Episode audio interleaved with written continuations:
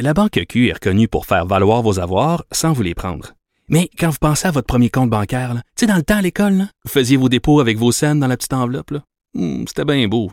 Mais avec le temps, ce vieux compte-là vous a coûté des milliers de dollars en frais, puis vous ne faites pas une scène d'intérêt. Avec la Banque Q, vous obtenez des intérêts élevés et aucun frais sur vos services bancaires courants. Autrement dit, ça fait pas mal plus de scènes dans votre enveloppe, ça. Banque Q. Faites valoir vos avoirs. Visitez banqueq.ca pour en savoir plus. Pour elle, une question sans réponse n'est pas une réponse. Geneviève Peterson. Cube Radio. C'est l'heure de parler avec Nicole Gibaud. Salut Nicole. Bonjour Geneviève. Écoute, j'avais envie de, te faire réagir sur la chronique de Mario Dumont ce matin dans le journal euh, de Montréal que je trouve vraiment fort intéressante. Il fait appel à l'article 18 sur la loi de l'assurance maladie et ça, en fait, l'article 18, ça permet à la régie de l'assurance maladie de réclamer à une tierce personne le remboursement des frais de santé encourus pour un patient et dans quelles circonstances on, fait appel à cet article-là. C'est lorsque les soins fournis à ce patient découlent d'une faute de cette tierce personne. Et là, tu, tu me vois, tu me vois m'en venir. Euh, Nicole, dans le fond, ce que Mario Dumont dit, c'est pour les gens irresponsables qui prennent des risques par rapport à la COVID-19, qui font fi des consignes sanitaires, est-ce que la perspective de se faire charger, en fait, leurs frais de santé si jamais ils venaient à contracter la maladie, ça pourrait être une avenue assez dissuasive pour justement les enjoindre à suivre les consignes de santé publique? On l'a aussi euh, un peu le même principe quand tu prends une assurance voyage, là, Nicole, tu le sais tu t'en vas, euh, tu es assuré, mais si tu as des comportements à risque, tu mettons, si tu fais du bungee ou si tu fais toutes sortes d'affaires où tu peux mettre ta vie en péril, ben ton assurance, il arrive quelque chose, ça se peut qu'elle te dise Ah, écoute, hein, tu t'es un peu t'as un peu joué avec le feu, fait que moi je paye pas. Donc c'est un peu le même principe. Euh, comment ça s'appliquerait et est-ce que ça s'appliquerait? Moi, c'est la question que j'ai envie de te poser. Est-ce que ça serait jouable? Regarde, euh, Geneviève, d'entrée de jeu, je suis pas une spécialiste sur la loi de l'assurance maladie, mais en droit, je trouve ça extrêmement euh, intéressant d'avoir posé cette question-là, que Mario Dumont ait posé cette question-là, puis qu'il ait fait un papier là-dessus aujourd'hui. Euh, je t'avoue que j'ai fait Ah ben, gardons ça. Euh, maintenant, on l'a, tu as soulevé certains, certaines réflexions sur ça s'applique, l'assurance voyage, etc. Mais dans notre assurance, assurance maison ou peu importe tous les, tous les jours, là, on a cette clause, puis là, on va l'expliquer rapidement, c'est pas difficile à comprendre. La subrogation. C'est-à-dire que quand euh, l'assureur, euh, c'est contractuel notre affaire, puis quand quand il nous paye, il nous donne bon euh, 10 000 pièces pour un dommage qu'on a eu, mm. puis ils se rendent compte eux autres d'après leur vérification que c'est la faute de quelqu'un d'autre. Alors dès qu'on sollicite un contrat d'assurance, on, on, on accepte qu'ils sont subrogés dans nos droits, c'est-à-dire qu'ils nous remplacent, ils sont pas obligés de venir cogner à la porte chez nous puis demander est-ce que ça vous dérangerait de venir à la cour puis etc. Puis ça se peut qu'il y ait besoin de notre témoignage. Pas ça, je veux dire, mais c'est que en le sens que c'est un automatisme. Ils vont, ils ont le droit, parce que autres qui ont payé le 10 000 là, à, la personne qui l'a réclamé, mm-hmm. ils vont aller contre la personne qui a causé la faute, là, la personne responsable. Donc ici, ce que je comprends de, de, de certains articles-là, c'est dans le même sens. C'est que les gens qui, d'une façon euh, peut-être irresponsable ou volontaire ou enfin ça en viendrait on parle des tiers là. Il faut le prouver ça. Il faut le prouver que c'était volontaire. Moi c'est là où je pense que ça va être compliqué.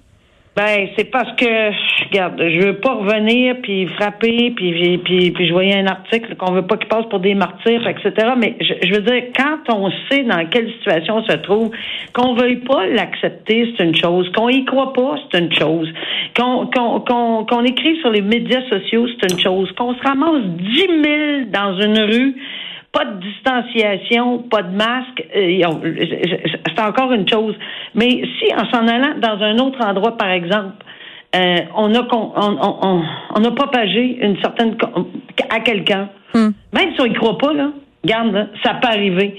Il ne croit pas, mais ça peut arriver. Puis si ça arrive, et ça pourrait très bien arriver, Qu'est-ce qu'on fait quand on est capable de remonter à cette personne-là? C'est sûr que ce que je vais appeler la chaîne de possession du virus, là, parce que je suis habituée dans ce genre de domaine-là, là, mais le virus en question, c'est parti du point A, s'en aller au point B. C'est sûr que ça sera pas évident, mais je trouve que d'explorer ce champ là euh, sur la responsabilité, parce qu'en bout de ligne, si moi, on va se prendre en exemple, mm-hmm. je, je, je rencontre une personne qui, qui volontairement n'a pas voulu faire de distanciation, n'a pas accepté les consignes de sécurité euh, ben, qui sont décrétées par une loi en plus et qui ont le droit de s'exprimer, mais pas, pas de me transmettre quelque chose. Et s'ils me le transmettent, hum. euh, effectivement, puis les soins médicaux euh, que je vais encourir, euh, est-ce que la régie de l'assurance maladie, parce qu'ils vont payer pour moi, là, je vais être intubé peut-être, je dis peut-être, là, etc., euh, etc., est-ce qu'il y aurait le droit d'avoir un recours si je trouve la personne? Évidemment, je suis en communication. C'est là qui va être peut-être le problème. Mais l'option et l'étude, l'analyse, je suis convaincu qu'il y a des juristes qui vont se pencher là-dessus, des pros puis des contre. Ça, c'est certain. Ben pour vrai, euh, je pense que ça pourrait peut-être être une bonne option, même si quand même c'est assez drastique là, parce qu'on le voit là, les amendes, les appels euh, à, justement se plier aux consignes sanitaires n'ont pas l'air d'être entendus par une certaine tranche de la population. À un moment donné, on se demande qu'est-ce qu'il va falloir faire pour que ces gens le suivent. Puis peut-être, oui. Geneviève, honnêtement, on, a, je pense que le gouvernement, qu'on soit pour, contre le gouvernement, qu'on soit toutes les couleurs du monde, on fait pas de politique là, mais je pense qu'on est allé euh, vraiment lentement, petite dose, puis en expliquant de l'explication, en explication, en, après ça, après ça, plus coercitif, après ça, le bon père de famille qui retourne à la télévision, puis après ça, euh, on est allé, on y croit pas, mais ça c'est en bloc parfait, on y croit pas mais en bout de ligne, là, les cas augmentent. On y croit pas. Ben non, ben c'est ça. Allez dire ça aux familles euh, et de, de, des personnes qui ont perdu des proches euh, de la COVID, là, puis qui a, qui a un, un, coroner. Ça veut dire que le coroner, t'organisé avec la police, t'organisé avec le gouvernement, t'organisé avec tout le monde mm. pour sortir un dossier de COVID pour essayer de convaincre que ça n'a aucun sens. Alors, dans ce temps-là, je pense que la population, on entend les commentaires de la population, sont exaspérés à un moment donné de dire, ben regarde, là, on est rendu, puis ça augmente, puis ça augmente. On veut pas être confiné comme au mois de mars ou au mois d'avril. Bon, Hier, on se parlait euh, des fraudeurs amoureux.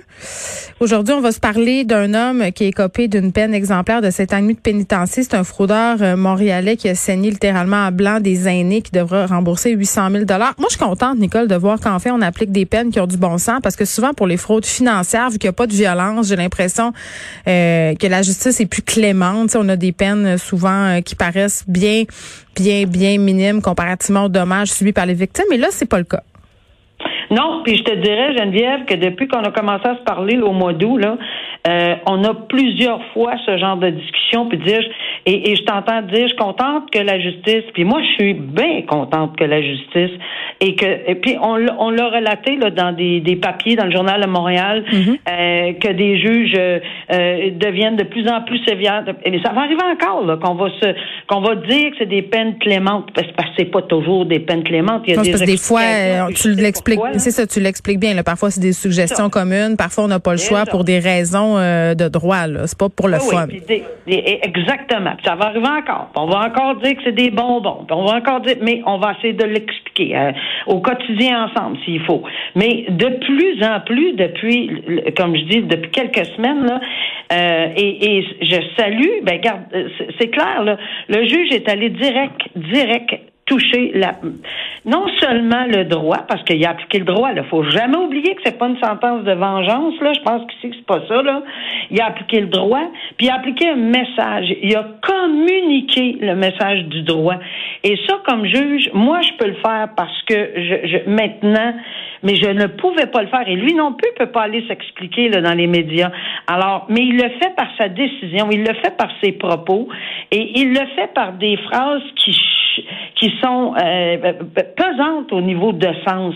Et ici, pour ce fraudeur-là, là, euh, et je pense que ça a été assez clair, merci, de l'entendre dire que c'est inacceptable, saigner à blanc ses victimes, euh, c'est des termes que tout le monde comprend. C'est pas du latin, c'est pas du, c'est pas des, des, décisions juridiques en latin là, qui, qui, mm. avec lesquelles il s'est exprimé. C'est du gros bon sens dans un cadre juridique. Alors, il a évidemment euh, pesé fort sur le crayon de la, de la sentence Et on comprend pourquoi, dans les circonstances ici, quand on lit euh, cette décision-là et on dit, garde, ça n'a aucun bon sens. Et il avait l'opportunité légalement de le faire. Est-ce que ça veut dire que sa décision ne sera pas portée en appel? Ils ont toujours le droit d'aller mm. en appel. Est-ce que ça veut dire que la Cour d'appel va être d'accord? Peut-être pas. Mais lui a fait son travail en âme et conscience comme juge avec ce qu'il y avait, les principes, les faits, les facteurs atténuants, les facteurs aggravants, puis en est arrivé à une décision qui est probablement euh, une des euh, grosses peines qu'on a vues en matière de fraude. Très bien, Nicole, on se retrouve demain. Puis ce que je trouve intéressant euh, dans ce cas-là, c'est que le juge a clairement dit qu'il posait ce geste-là, c'est-à-dire euh, de l'obliger à rembourser un 800 000 dollars euh, à ses victimes pour que justement pendant qu'il est en prison, euh, sa famille, ses proches ne puissent pas continuer à profiter des fruits de son crime, tu sais, euh, parce que souvent c'est le cas. Euh, les fraudeurs qui ont accumulé de l'argent pendant, avant de se faire attraper, ben on réinvestit cet argent-là dans divers secteurs de leur vie. C'est très très difficile pour les victimes de voir les proches de ces gens-là continuer à bénéficier du fruit de leur crime. c'est quand même, écoutez, cet homme-là, là, Richard Shendrew, et 46 ans, c'était un fraudeur en série. Là. il n'en était pas à son premier barbecue, comme on dit. Il était spécialisé dans les fraudes d'héritage, donc s'attaquait à des personnes âgés, des personnes souvent euh, vulnérables. Et Dieu sait que quand on, règle des successions et tout ça, il y en a de la paperasse, il y en a des choses à faire. Et lui mélangeait des faux documents, des vrais documents, euh, se faisait passer pour une personne qu'il n'était pas, personnifiait plein de gens euh, pour mystifier ces victimes qui sont tombées dans le panneau. Puis bon, hier quand on parlait de, de fraude amoureuse, on se disait il faut faire attention de pas tomber dans le piège de se dire que ces personnes-là étaient des personnes naïves. Non, non, ce sont des gens excessivement manipulateur, très bien Et à un moment, euh, je veux dire, cet homme-là a même fait croire à un moment donné à une personne qui avait au-dessus de 80 ans, là, euh, qui allait contracter un prêt pour la rembourser, euh, mais qu'il avait besoin d'une mise de fonds. Et là, cette personne-là, qui voulait revoir son argent, évidemment, a allongé la somme en question.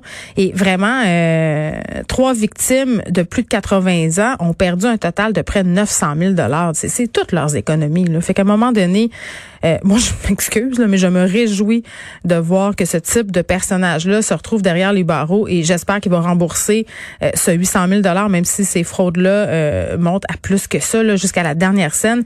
Euh, puis là, il faut se poser la question est-ce qu'il va pouvoir rembourser? Parce que parfois, même s'il y a une ordonnance de la Cour qui demande aux fraudeurs de rembourser, ils n'ont tout simplement plus les capacités de le faire. Ça, c'est un autre problème. Mais en tout cas, on envoie un message clair et je pense que c'est ce qui est important ici.